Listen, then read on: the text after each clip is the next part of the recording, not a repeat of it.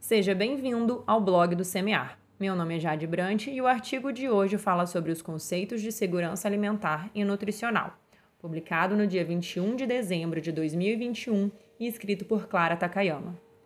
Você sabe o que é segurança alimentar e nutricional? O conceito. O conceito de segurança alimentar e nutricional, SAN, é um conceito que há anos está em constante construção. Afinal de contas, ao passo que a história da humanidade avança, as relações de poder nas sociedades se modificam e os interesses na questão alimentar se alteram. O conceito de segurança alimentar e nutricional também fica sujeito a mudanças.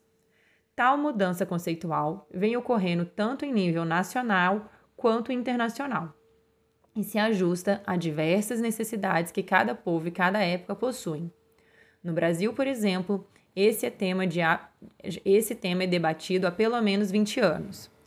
Atualmente, segundo a Lei número 11.346, de 15 de setembro de 2006, a segurança alimentar e nutricional compreende a realização do direito de todos ao acesso regular e permanente a alimentos de qualidade, em quantidade suficiente, sem comprometer o acesso a outras necessidades essenciais, tendo como base práticas alimentares promo promotoras de saúde que respeitem a diversidade cultural e que sejam ambiental, cultural, econômica e socialmente sustentável. Elementos conceituais da SAN. Percebam que o conceito atual de SAN engloba duas dimensões diferentes e inseparáveis: a alimentar e a nutricional. Dimensão alimentar. A dimensão alimentar faz referência a todos os processos de disponibilidade dos alimentos, o que inclui produção, comercialização e acesso, de forma que seja 1. Um, suficiente para suprir a demanda, 2. Estável para assegurar a oferta permanente, mesmo com as oscilações sazonais. 3. Equitativa para assegurar o acesso de todos e todas aos alimentos e manter ou reprodução recuperar a saúde, em qualquer idade e em diferentes grupos populacionais. 4. Sustentável nos âmbitos ambientais, sociais, econômicos e culturais, para garantir a SAN das gerações futuras. Dimensão nutricional. Já a dimensão nutricional está relacionada à escolha, ao preparo e ao consumo de alimentos e suas implicações na saúde das pessoas, como, por exemplo, 1. Escolha de alimentos que sejam saudáveis. 2. Preparo dos alimentos de forma a preservar seus nutrientes e inocuidade. 3. Consumo saudável e adequado à idade. 4. Promoção de cuidados com a própria saúde, de sua família e de sua comunidade de forma a assegurar a utilização adequada dos alimentos consumidos. 5. Melhoria de fatores ambientais que também influenciam a saúde e nutrição, a exemplo das condições econômicas, ambientais, culturais e psicológicas. Exemplos de insegurança alimentar e nutricional. É importante deixar claro que a insegurança alimentar e nutricional pode se apresentar em vários graus, indo desde os aspectos psicológicos até aspectos físicos, comprometendo e pondo em risco a saúde das pessoas. O aspecto psicológico da insegurança alimentar e nutricional está relacionado à incerteza de alguém ou de alguma família em conseguir se alimentar regularmente, ou seja, a preocupação que a comida acabe antes de se ter condição de produzir ou adquirir mais alimentos. Essa é a forma mais leve de insegurança alimentar e nutricional. Outra forma de manifestação de insegurança alimentar e nutricional é quando há comprometimento da variedade e qualidade sanitária dos alimentos, ainda que não haja redução das, na quantidade dos mesmos. O grau mais preocupante da insegurança é quando ocorrem períodos de restrição alimentar, devido à falta de condições para adquirir ou produzir alimentos. Essa restrição muitas vezes se inicia de forma moderada, mas pode vir a se acentuar para a forma grave, configurando fome. A fome não só leva o organismo à desnutrição e à incapacidade de realizar atividades rotineiras, mas também à morte.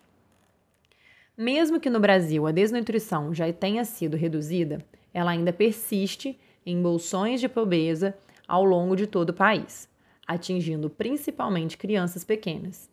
Segundo a pesquisa de orçamentos familiares de 2017 a 2018, divulgado pelo IBGE, 36,7% dos, dos domicílios avaliados estavam em insegurança alimentar e nutricional, sendo 24% em grau leve, 8,1% em grau moderado e 4,6% em grau grave. A situação é ainda mais severa na área rural, com 7,1% de domicílios em situação de insegurança alimentar e nutricional grave. Assim como o conceito de insegurança alimentar e nutricional foi sendo moldado ao longo dos anos, novas expressões de insegurança alimentar e nutricional também vêm vem, vem surgindo recentemente. Uma delas é a globalização alimentar a qual estamos sujeitos atualmente, que compromete a tradição e a cultura alimentar de cada região. Apesar de ser sutil, essa, é uma, essa também é considerada uma forma de insegurança alimentar e nutricional tão sutil quanto o aumento de consumos de alimentos ricos em sal, gordura e açúcar também se configura como uma expressão atual da insegurança alimentar e nutricional, que pode ocorrer devido à falta de renda ou pela falta de conhecimento sobre o que é uma alimentação equilibrada. De forma semelhante, o cultivo de alimento de alimentos com uso indiscriminado de agrotóxico também compromete a saúde e, consequentemente, a segurança alimentar e nutricional das pessoas a segurança alimentar e nutricional e o direito humano à alimentação adequada. A SAN está intimamente relacionada com o direito humano à alimentação adequada, DHAA, o qual está previsto na Declaração Universal de Direitos Humanos. Isso significa que garantir uma alimentação adequada à população deve ser uma prioridade de todos os governantes, tanto por razões éticas quanto por obrigações legais. Compromissos internacionais também já foram firmados para assegurar esse direito, como, por exemplo, os Objetivos de Desenvolvimento Sustentável da ONU. Apesar do combate à insegurança alimentar não poder ser estruturado exclusivamente em argumentos econômicos, há também razões econômicas para investir na SAN de um país. Afinal, a fome e a desnutrição comprometem o desenvolvimento de qualquer país, seja pela susceptibilidade dos que passam fome a terem mais doenças crônicas infecciosas ou pela redução da capacidade cognitiva e laboral dessas pessoas. Por fim, precisamos lembrar que é através de políticas e programas voltados para a SAN que o Estado é capaz de promover o DHAA. Sendo assim, é de extrema importância que o Estado assuma, reconheça e combata os vários níveis de insegurança alimentar que acometem seus cidadãos.